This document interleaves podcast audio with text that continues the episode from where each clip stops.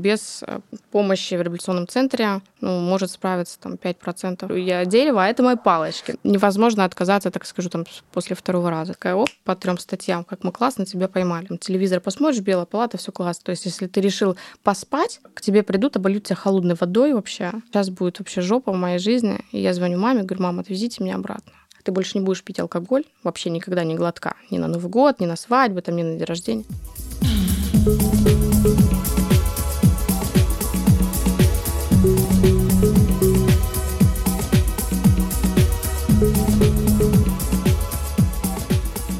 Привет! Это подкаст «Наизнанку», и мы его ведущие Даша и Алена. Мы рассматриваем жизнь нестандартных ракурсов и пытаемся ее понять вместе с вами, а помогут нам в этом наши гости. Мы уже делали выпуск с личными историями. Ее называется «ВИЧ две личные истории. Сегодня мы решили тоже сделать похожий выпуск. И у нас в гостях Лиза.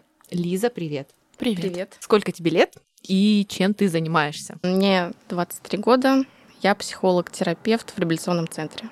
Что это за реабилитационный центр такой? Это такое учреждение, которое помогает людям у которых болезнь зависимость. То есть о каких зависимостях идет речь? В большинстве там алкоголизм, наркомания и игромания. Это серьезная, так скажем, сфера именно в зависимости, которую нужно именно лечить. Без э, помощи в реабилитационном центре ну, может справиться там 5%. Что вообще в себе несет игромания? Именно плохого, негативного? Если следствие, то это как трата денежных средств, потери семьи и так далее. То есть все это приводит к одному. Чревато это тем, что вот э, у нас были пациенты, девочки 20 лет всего лишь, да, то есть молоденькая, и она проиграла квартиру родителей. То есть она занималась страховками там, да, для машины. Она обманула, так скажем, около 100 человек, которые попали тоже на огромную сумму, то есть она судима э, по этому всему. И родители решили вот взять кредит, потому что денег не было, и положить в революционный центр, потому что там очень дорогое лечение. Примерно сколько стоит лечение э, в центре? И оно как-то отличается? Какая у тебя, смотря зависимость, или это не имеет роли? Нет, вообще нет отличия, какая зависимость. То есть в среднем сейчас цена в 2020 году по России это 70 тысяч рублей в месяц. Рекомендовано лежать от полугода до полутора лет, то есть это будет хороший результат. Если человек лежит три месяца либо полгода, то вряд ли что-то выйдет хорошее хорош, но тоже ну,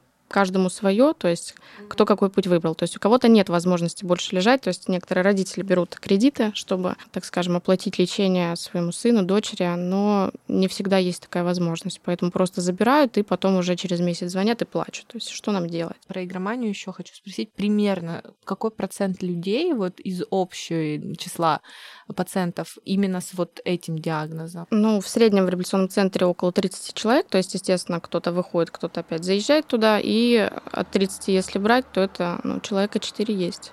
Вообще вот а, болезнь зависимость, многие, э, я до момента попадания в реабилитационный центр думала, что это все таки пагубная какая-то привычка, то, что наркотики, алкоголь и там игромания. Когда меня спросили, ты знаешь, что такое вообще наркомания, я говорю, ну да, это употреблять наркотики. Когда человек употребляет, и вот ну, все без остановки. Но на самом деле это не так. Болезнь зависимости – это болезнь замороженных чувств. То есть когда человек не может а, выражать свои истинные чувства искренне, то есть он начинает а, лгать, манипулировать, воровать, то есть это деструктивное поведение, а то, что он потом уже начинает выпивать или употреблять наркотики, это уже следствие зависимости. То есть это какие-то последствия от того, что вот она зародилась болезнь, и в конечном итоге он будет находить выход а, либо в наркотиках, либо в алкоголе, либо в играх. То есть можно сказать о том, что если употребление чего-либо, да, ну, вот, допустим, возьмем наркоманию, если это не влияет никак на твое качество жизни, это не считается как болезнь. Человек, который может контролировать да. свое употребление, быть ответственным ко всем сферам другим же своей жизнедеятельности, то есть он не пропускает работу, но может как-то выходные себе что-то позволить. Этот человек независим. То есть зависимый человек это который уже потерял контроль над собой. Вообще зависимость бывает либо приобретенная, либо наследственная. Наследственная, как правило, она идет э, через одно поколение. Допустим, у меня был дедушка алкоголик, я наркоманка. То есть, ну, это на самом деле так. И вообще зависимость, она сравнима с онкологией, потому что 96% больных умирают от этой болезни, и эта болезнь вообще неизлечимая и только прогрессирующая. То есть единственный вариант, который может помочь жить с этой болезнью, это ремиссия. Но чтобы ее получить, это как бы надо... Вот единственное сейчас э, в мире существует и помогает, это анонимные алкоголики, анонимные наркоманы. То есть это группа. Реабилитационные центры создали может, лет 25 назад в России. Ну, естественно, они были там в Америке изначально. Это разные вещи немножечко с группами и вот анонимными наркоманами. Почему? Потому что там учат а, чувствам. То есть там человек заново всему учится. Там есть какие-то определенные задания, которые он прописывает. Естественно, там на фоне 12-шаговой программы анонимных наркоманов это все. Но сравнивать это тоже нельзя, потому что есть группы, они в каждом городе находятся. Вот если город там большой, да, собираются люди совершенно ну, адекватные. Mm-hmm. То есть они находятся на ремиссии, кто-то нет, у кого-то, может, кто-то новичок, первый раз пришел, кто-то выздоравливает, то есть в течение находится. Давай уточним, что такое ремиссия для вот тех, кто... Э, ремиссия а, ну, в моем случае я вот а, наркоманка, но нахожусь на ремиссии. Четыре года я не употребляю алкоголь и наркотики вообще. То есть ни на Новый год, ни на день рождения. То есть это такое замороженная, так скажем, моя болезнь. То есть вот тот пропуск, который я не употребляю. А расскажи, пожалуйста, как э, ты вообще начала этим заниматься, как ты попала на эту работу, почему ты начала этим заниматься? Давай начнем с этого. Ну, я наркоманка, из чего началась моя история.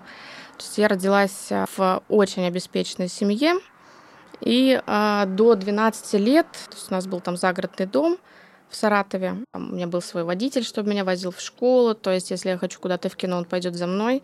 Меня очень редко отпускали куда-то с ночевкой там, к подружкам, хотя тогда это было популярно, все ну, ходили, да. а мне, ну, нет, нет, нет. То есть у меня это сплошные тренировки, это большой теннис, футбол, это репетиторы, то есть потом отправил меня в Англию, я раз ездила, два, он говорит, давай туда переезжай. Мне это было неинтересно. То есть я была как в заточении вот э, долгое время, вот до 15 лет, наверное.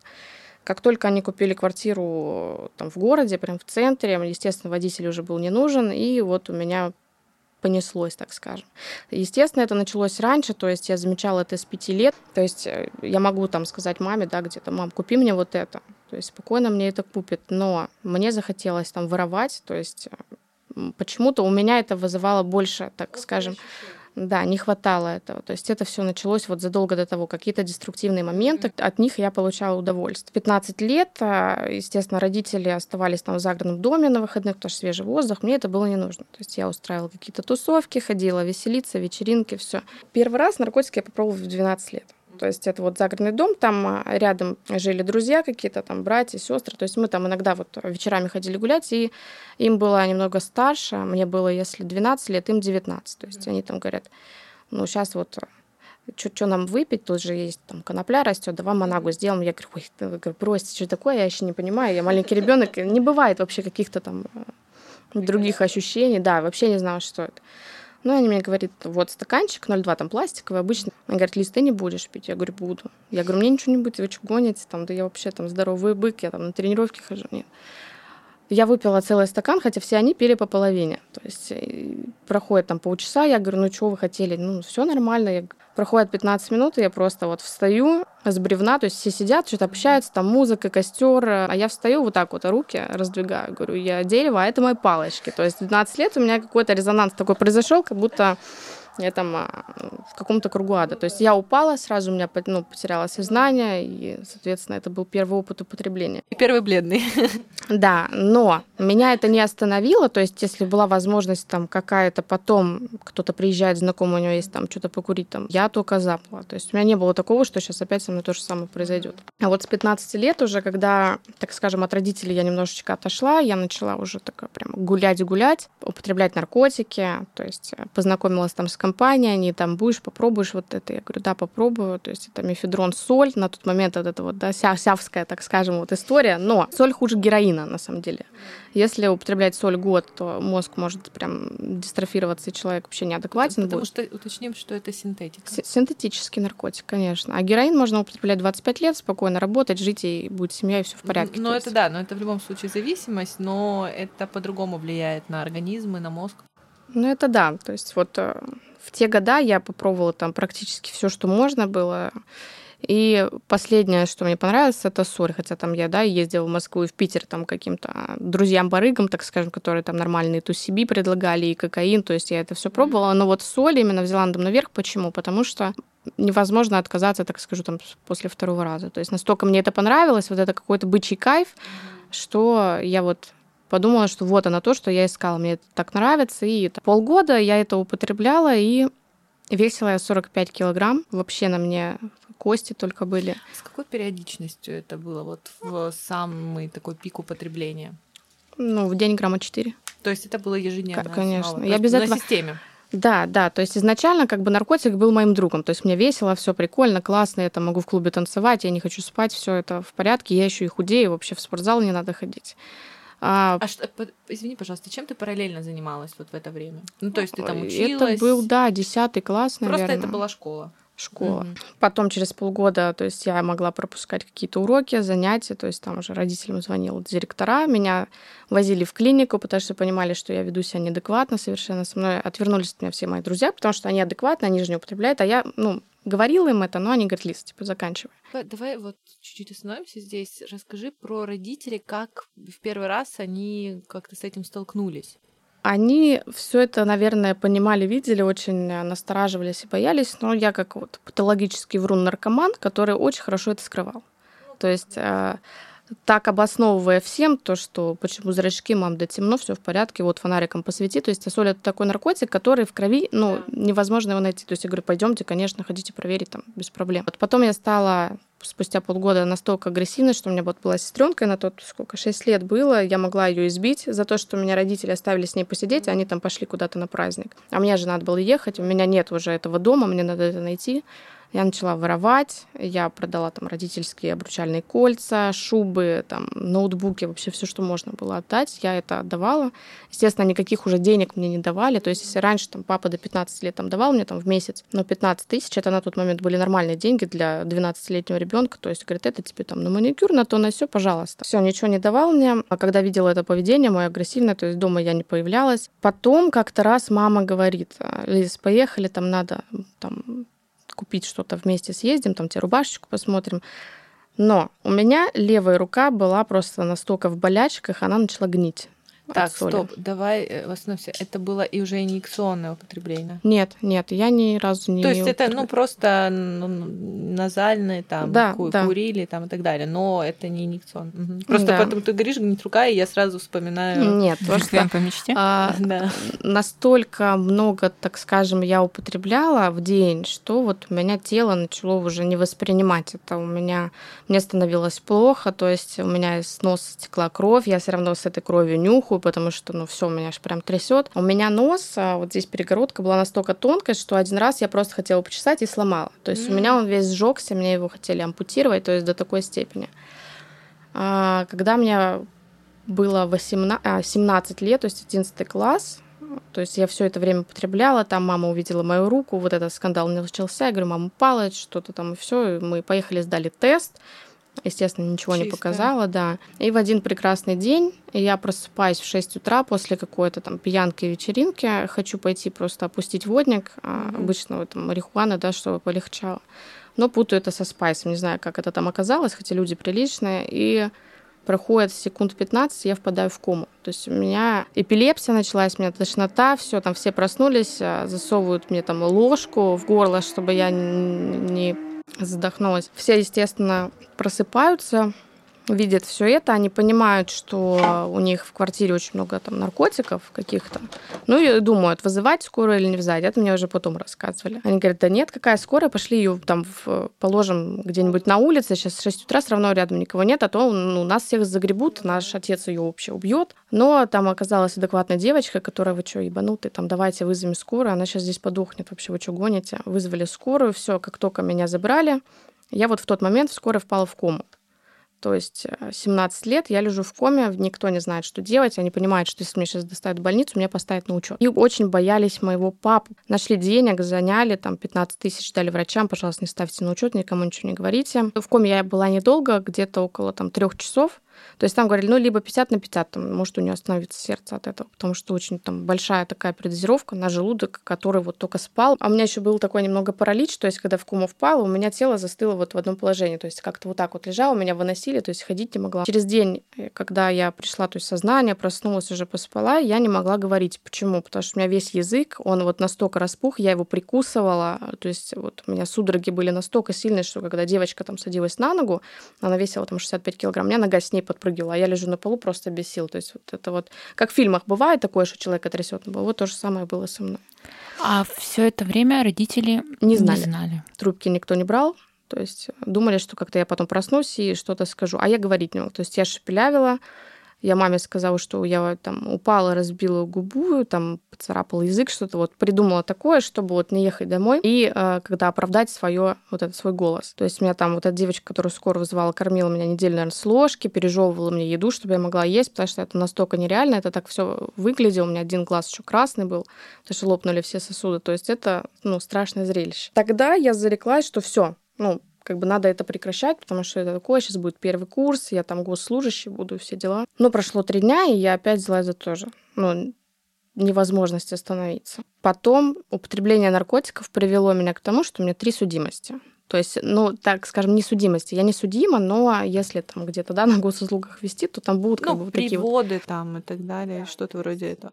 Э, в новостях показывали, что вот э, там обкуренная какая-то наркоманка пыталась из спортмастера вынести там желтый пояс для кимоно, вообще пять пар мужских носок. То есть я поспорила с другом просто вот потому, что вот захотелось. Но мне тогда было 18 лет, и я понимала, что у меня такой институт, что если там что-то такое будет, то меня сразу выгонят. То есть, ну хотя мне нравилось там все вот это вот э, учиться вроде как. И я там просила, говорю, давайте не будем вызывать участкового, я вам там в пять раз больше заплачу, но как бы ничего не будете делать, потому что, говорю, вы понимаете, понимаете, молодая девчонка там изглупила, поспорили, я говорю, все, простите, пожалуйста. А родители, вот как вот эта вот линия идет с родителями, то есть когда вот даже вот эти приводы, они как-то вмешивались в это, и знали об этом или тоже нет? Ну вот об этом приводе, да, потому что когда меня привезли уже в участок, начали брать отпечатки пальцев, фотографировать да. все татуировки, которые на тот момент были, я уже понимала, что надо звонить отцу. Причем, когда участковый приехал в этот спортмастер, начали обыскивать мою сумку еще раз, вдруг там что-то еще лежит, они нашли там поддельные документы, это 323, по-моему, статья, и наркотики.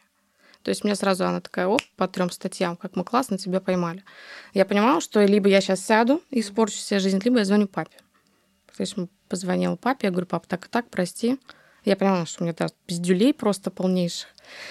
Но там через три месяца как-то все это загладили. Там был мировой суд именно спортмастер, ма про наркотики и э, документы поддельные. То есть это как бы ну, вот после этого родители как-то начали вести с тобой какую-то политику насчет того, что лечь там в реаб-центр? И как вообще строился с ним диалог у тебя? На тот момент мне было неудобно жить дома. Почему? Потому что я не хотела палиться перед родителями, но мне хотелось употреблять. То есть я без да. этого не могла жить. Я говорила им, что я там подрабатываю, снимаю себе квартиру. На самом деле я жила у соупотребки. Ну, девчонки, с которой там вместе употребляли. Я причем этим гордилась. Я говорю, вот, ну, видите, могу там сама жить, все в порядке, мне ваша помощь никакая То не нужна. То есть денег не брала? Нет, вообще. Ну как, а, когда папа там присылал за учебу, там, да, за семестр, я их забирала себе. То есть на учебу я уже забила хер. В конечном итоге, когда мы с этой девочкой уже вот общались, я с ней ездила по работе, ей там 34 года, а я была маленькая, мне все интересно, мы ну, вместе да. употребляли.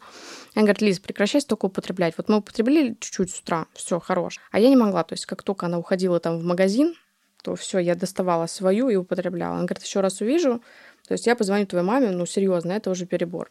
То есть я с ней перестала общаться, потому что мне, опять же, это неудобно. Но в один прекрасный день она позвонила моей маме и все рассказала. Причем после этого она позвонила мне, хотя я уже шла домой там откуда-то. Она говорит, Лиз, я маме твоей все рассказала, как бы сорян.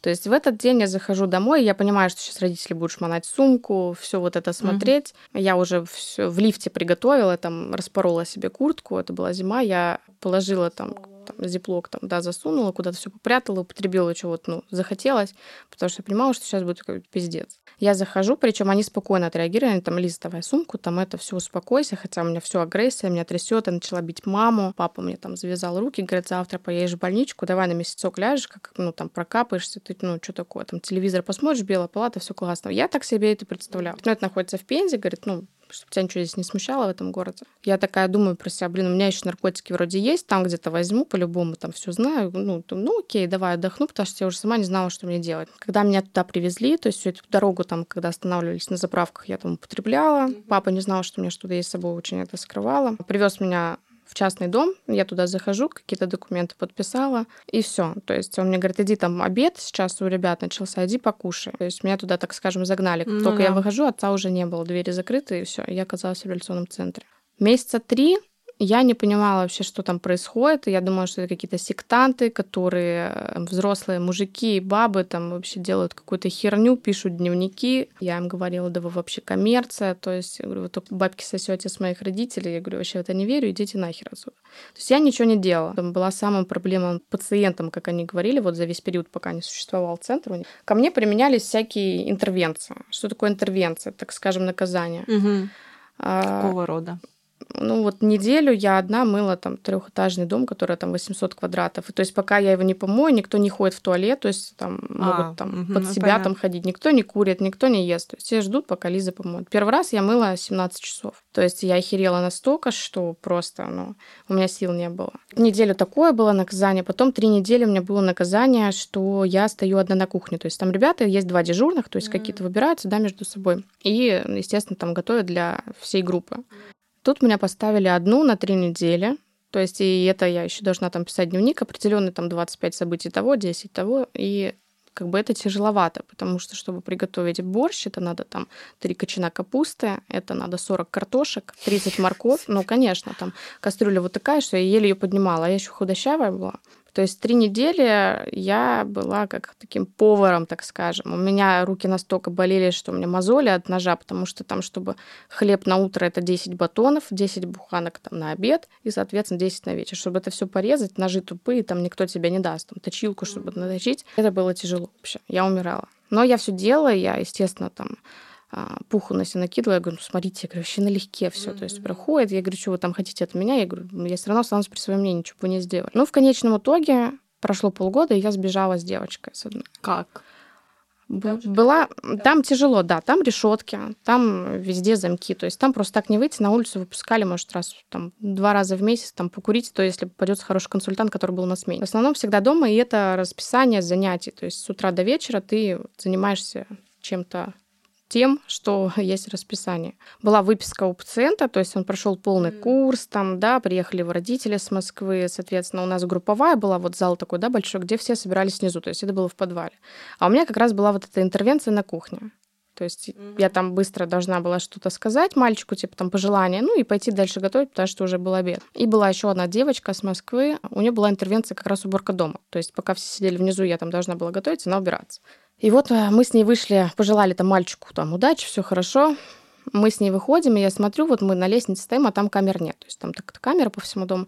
Я говорю, Оль, я говорю, сейчас отличная возможность сбежать. Он говорит, как ты это сделаешь? Я говорю, две недели назад сюда приезжали ФСБшники, они когда вот там были решетки, как вот велосипеды делают на вот такой да, вот, да, да, а, я подглядела код, они его не убрали. Я говорю, мы сейчас просто выломаем решетку, я говорю, и сбежим. Она говорит, а что мы будем делать, куда ты, что гонишь, мы вообще в Пензе, денег. я с Москвы, ты с Саратова, у нас ни денег, ни документов, ни воды, э, вообще ничего нет. А одежда вообще у вас? Одежда, да, была. Да. То есть я говорю, ну, мне плевать, как хочешь, ладно, я пошла. А почему в ФСБ приезжали? А, проверять, как а, содержат наркоманов, все ли в порядке. То есть это же закрытые учреждения, mm-hmm. то есть там сотрудничали вот ФСБ, а, ФСКН на тот mm-hmm. момент еще был, да, тогда. Mm-hmm. То есть это все проверяли. Говорю, Оль, все, как хочешь, ладно, не хочешь, не надо. Я пошла, через минуту она прилетает, она говорит, давай пакет, собираем вещи, то есть мы кидаем там туда трусы, носки, там прокладки, но вот что нужно, там, да, зубные щетки, а, сигареты блоками, которые у нас были, зажигалку у нас не было, нельзя там иметь зажигалку. Мы очень боялись, что какой-то консультант пойдет наверх, снизу, да, мы вот так вот там смотрели за дверь, никого или нет, потому что страх нас трясет. Открываем эту решетку, хотя она очень просто выбилась, потому что она вот как-то на это была. Мы спрыгиваем, хотя она такая, блядь, я сейчас там ногу сломаю. А ей 30 лет, но она такая, я говорю, да, да прыгай что-то. Она кидает пакет, а там снизу маленькое окошко было, то есть и оттуда дезодорант выпадает, то есть, естественно, Звук. это слышно, да. Там окна открыты были внизу.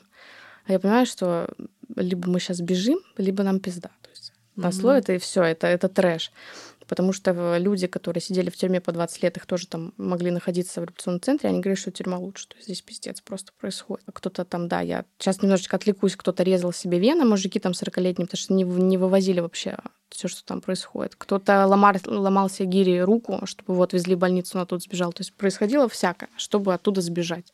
Я про то, что там расписание. То есть ты встаешь в 8, ты идешь на зарядку. Если ты хочешь полежать на кровати, это запрещено делать. Лежать ты можешь только в определенное время, это 00.30. Ты не можешь отказаться. То есть если ты решил поспать, к тебе придут, обольют тебя холодной водой вообще Либо дадут тебе 10, 10 а, а, там, двухлитровых бутылок, либо две там, пятилитровые, и ты должен с ними ходить. Либо тебе нельзя целый день сидеть, либо неделю.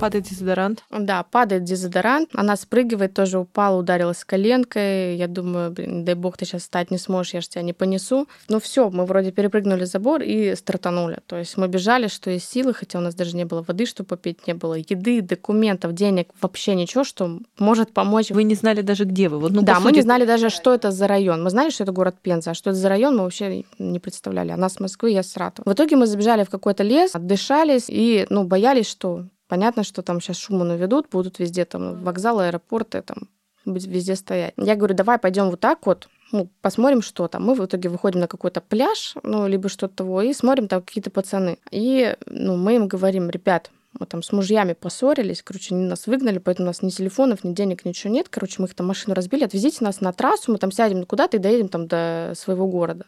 Потому что мы же не можем сказать, мы вот наркоманки, у нее 10 лет метадона, у меня там 4 года соли. Ну, вообще, в целом, у меня 12 лет употребления наркотиков, неважно какие. Вот. И у нас была такая история, что вот мы поругались с мужиками со своими, и все. Mm-hmm. Они нас согласились подвести там на трассу, и издалека, где вот они нас хотели остановить, я смотрю и вижу знакомую машину. Я понимаю, что это там сотрудник реабилитационного центра. Я говорю, нет, нет, нет. Я говорю, пожалуйста, нас не здесь, высади нас дальше. Говорит, да у нас прав нет, ты что гонишь, мы не поедем там пост. Я говорю, умоляю, пожалуйста, вот все, что хочешь, сделаю. Он, ладно. То есть там стояла фура, я говорю, за фурой тормозни. Мы быстро выбегаем, залазим в фуру, ничего не говорим водителю, дышим и говорим просто, вы куда едете? Он такой, я, говорит, в Краснодар. Я говорю, можно мы с вами? Ну, как бы садил. Он был в шоке. То есть, ну, естественно, мы ту же самую историю рассказали. Он нас, причем на заправке там дальше покормил, то есть купил нам кофе, ну, вошел в положение, но, естественно, мы боялись, потому что, ну, мало ли, какие там бывают эти дальнобойщики. То есть мы не спали сутки. Тут он говорит уже на следующий день, что мы подъезжаем к Ростову. Он нам предложил, говорит, можете, ну, как бы в Ростове выйти, мы сейчас здесь будем. Я говорю, Оля, я всю жизнь мечтала попасть в Ростов-на-Дону. Я говорю, такой шанс давай. Она говорит, да в Краснодар, там море ближе, мы туда потом поедем, все будет четко. Говорит, ты гонишь?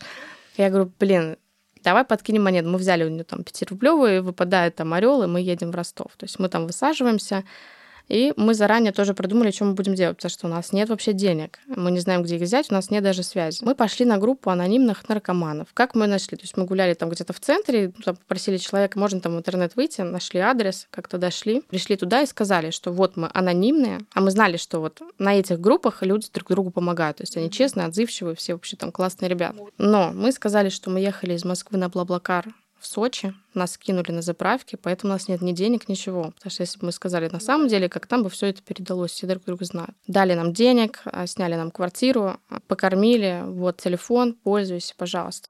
Я позвонила маме на следующий день. Я говорю, мам, я говорю, надо мной там издевались, если ты скажешь, где я и в каком городе, я с тобой общаться больше не буду, ты пожалеешь, говорю, об этом. То есть я манипулировала тем, чтобы как бы меня не затащили обратно. Вошла в положение, никому ничего не сказала. Приехали они на следующие сутки с папой на машине, потому что ехать там 1200 километров, наверное, с Саратова. Забрали нас, мы поехали в Саратов, а, потому что Олю мы не, не можем отправить в Москву, нет документов, то есть никак.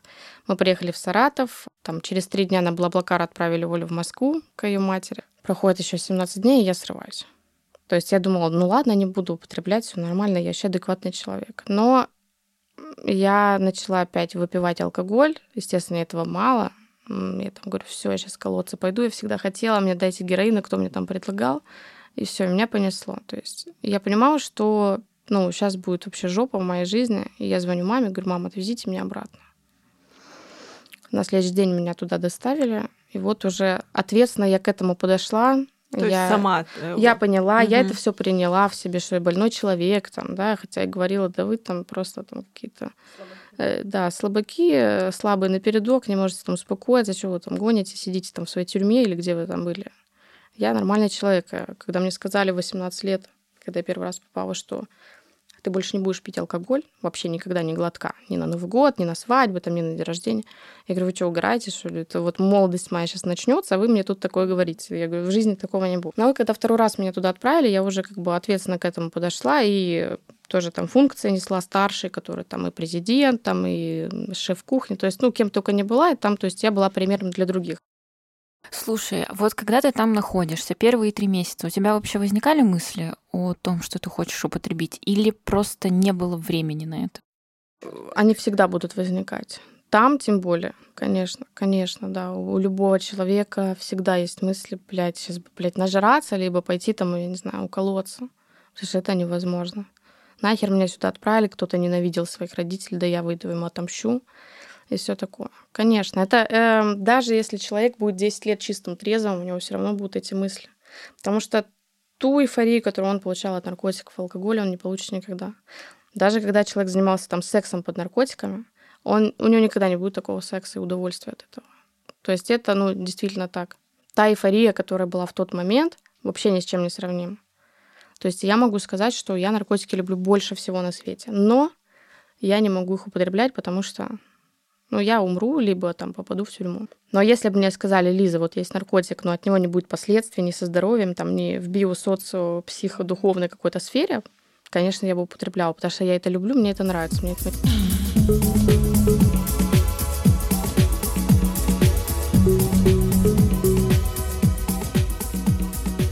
Вот, после того, как я пролежала там еще полгода, написала три шага, все задания, там, которые были, справила там в итоге два Нового года, два дня рождения, так получилось. Вышла, и меня отправили на послелечебную программу, то есть амбулаторка — это обязательное условие, то есть там месяца три ты должен привыкать к социализации. То есть, естественно, когда тебя год держали в закрытом учреждении, как только я вышла, я удивилась, что можно там зайти в магазин купить сникерс, хотя там такого вообще не было. Поесть там курицы гриль какой-то, просто погулять, это вообще был рай. То есть эта социализация должна происходить. Почему? Потому что человека трясет, он видит всего столько, что вот он не видел год. Это тяжело.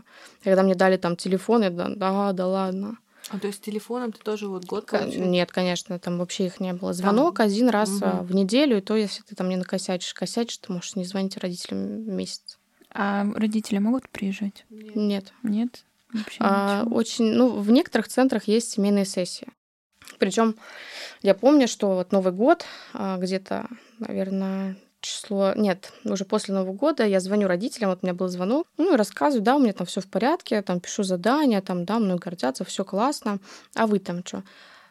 Ой, да мы вот сейчас на Гуа летим, потом через месяц звоню маме, ой, да мне папа там машину подарил. То есть у меня вот такая вот, ну, какая-то обида была, да с какого хера вы что гоните? Ну, давайте меня уже. А я не могла, там нельзя говорить на звонке, что все, я хочу выйти, заберите меня. Если ты такое скажешь, все, интервенция на неделю, и ты очень об этом пожалеешь. А потому что ты разговариваешь в комнате уже с кем-то, да? А, на громкой связи обязательно. А, ага. Звонят только они, у них есть номера только родителей, либо там у кого-то жена, у кого-то муж, у кого-то дети. После того, как вот я вышла с реабилитационной центра, у меня были свои границы.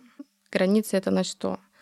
У меня был там iPhone, мне, например, нельзя. Мне дали там какой-то фонарик, с ним три месяца ходить. Социальные сети нельзя заходить. Алкомаркеты, клубы, там, кальяны, где может присутствовать алкоголь, либо что такое, нельзя три месяца секс полгода, сексуально какие-то значимые отношения нельзя, потому что, ну, некоторые бывают, то, что там девочка у нас была одна, она вышла, и она заменила себе одно на другое. То есть вместо наркотиков она стала проще проституткой после этого, ну, вот настолько. Ну, естественно, потом к тому же вернулась. Граница на отношения, на деньги, то есть у меня было только 200 рублей в день, больше тратить нельзя. Ну и полторы тысячи было тогда в неделю на закуп а, продуктов домой. То есть я говорю, вы что гоните, я там раньше там вообще тратила. Она говорит, да нам похеру, сколько ты тратила. 200 рублей. Я говорю, у меня сигареты стоят там 150. Твои проблемы. Да, кури там какую-нибудь херню. Ходила каждый день на группы, это обязательно. То есть... Э, а три месяца вот эти ты где жила?